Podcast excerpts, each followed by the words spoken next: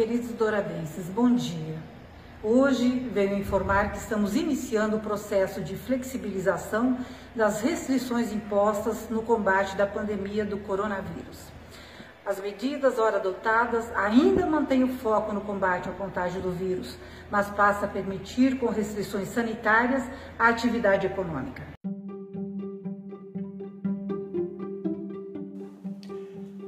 Pois é, esse é o pronunciamento da prefeita Adélia Razuc, divulgado ontem, dia 6 de abril, determinando o início do processo de flexibilização das restrições que haviam sido estabelecidas em prevenção à Covid-19. Eu sou Vinícius Araújo e esse é o podcast Em Pauta. E o tema do nosso episódio de hoje é o impacto econômico sofrido nesse período de pandemia que inevitavelmente afetou o empresariado local. Para isso, eu convidei o economista Carlos Vitorati, que trará análises ainda preliminares considerando a prematuridade de todo esse caos provocado pelo novo coronavírus.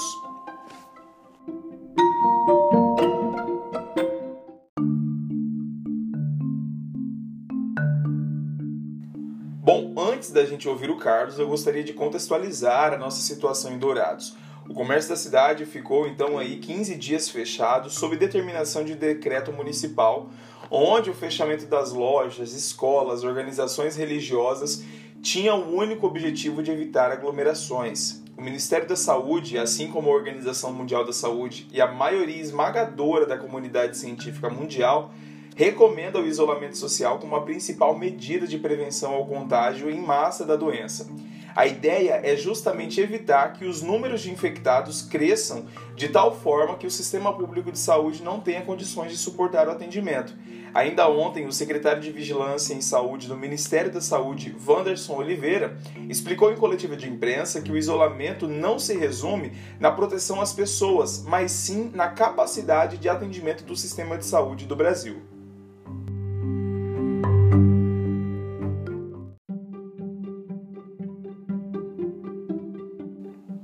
No entanto, as medidas de isolamento também têm levantado debates em relação à economia do país. O próprio presidente da República é um defensor ferrenho da liberação dos comércios, preocupado, é claro, com um colapso tão crítico quanto o provocado pela Covid-19, que é o colapso econômico. Inclusive, é, isso tem provocado um certo desgaste entre ele e o ministro da Saúde, Luiz Henrique Mandetta, que chegou até a ser dado como demitido ontem, mas no início da noite o médico sumatogrossense garantiu que continua à frente do ministério. No entanto, Jair Bolsonaro já deixou claro que ele tem o poder da caneta e, sem dar nomes, afirmou a apoiadores do final de semana que a hora dele vai chegar. Bom, e para a gente discutir um pouco sobre essas questões econômicas, é, Carlos, eu queria começar comentando com você sobre o fechamento do comércio. Como que você avalia a efetividade disso e as análises que você faz no ponto de vista econômico? Isso é um pouco polêmico, né? Porque como é que a gente, é, não sendo médico, vai dizer se houve acerto ou se houve erro? Né? Eu, particularmente, é, acho que houve é, um pouco de exagero, é, até porque é, Dourados é uma cidade aberta, de uma condição de moradia não tão adensada, e acho que as medidas foram duras demais. E diante dessa crise toda aí, é possível que o empresário retire algum aprendizado disso? É, a partir de agora ficou evidente que as empresas precisam começar a se preocupar em fazer caixa, em fazer reserva, em trabalhar com alguma preparação para o enfrentamento de situações não previstas. Né? Bastou uma, uma situação como essa para a gente ver o quão frágil são as nossas empresas. Então, esse é um aprendizado que vai ficar. Carlos, agora, para o funcionamento daqueles setores que foram autorizados na flexibilização, existem algumas regras de controle sanitário, como, por exemplo, a limitação da capacidade interna a 30% do que permite o alvará do estabelecimento. Por exemplo, se um restaurante pode atender 100 pessoas, agora ele vai ter que controlar isso em 30 clientes no máximo. Além de outras é, regras, como filas com distanciamento monitorado, tem que ter no mínimo 2 metros de distância de um cliente para o outro, o fornecimento de álcool em gel na entrada da loja e também a garantia de proteção aos funcionários. Apesar dessas regras e, e a limitação para alguns estabelecimentos é, não funcionarem, a abertura do comércio dessa forma já significa um alívio para o empresariado, para a economia local? Olha, não é ainda ideal, mas é muito melhor do que o que se tinha. É, qualquer medida que permita a retomada mínima de atividade já cria um ambiente positivo, já cria um ambiente de esperança, já cria um ambiente de reaquecimento da atividade econômica. Então é muito melhor que nada, mas não é ainda o ideal. Cara, e me diz o seguinte, como é que ficou o micro e pequeno empresário nessa história toda? Eles acabam sendo os mais prejudicados nisso tudo, né?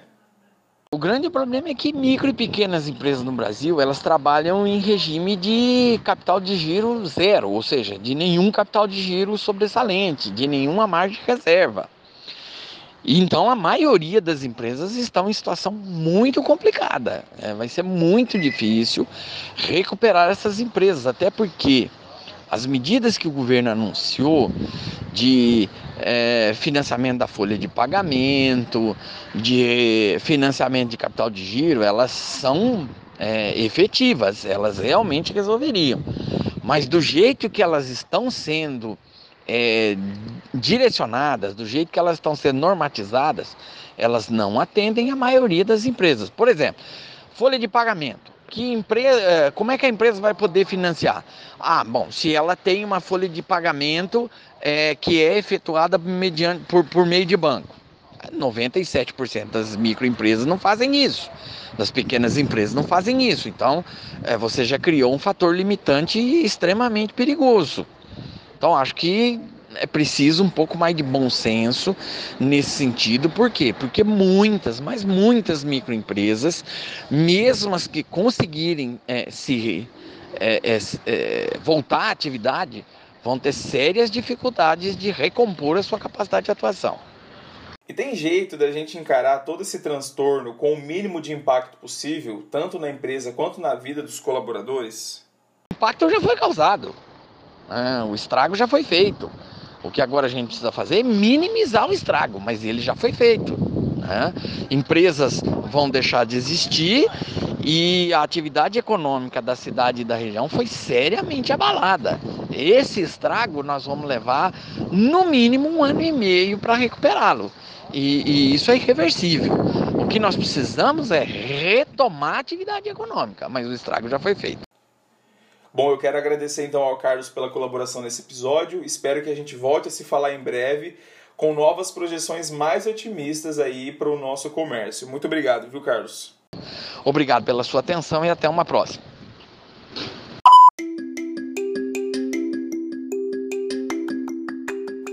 É isso aí, gente. Eu quero agradecer você que ouviu esse episódio até o final e te avisar que toda terça-feira eu vou estar por aqui com novos conteúdos, sempre com a notícia contada do jeito que você gosta.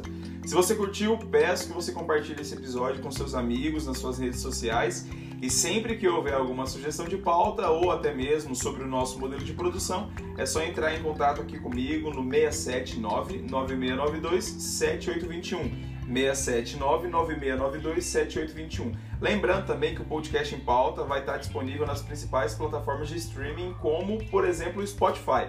E aqui no enter.fm barra em pauta, tá certo? Um abraço a todos e até terça que vem.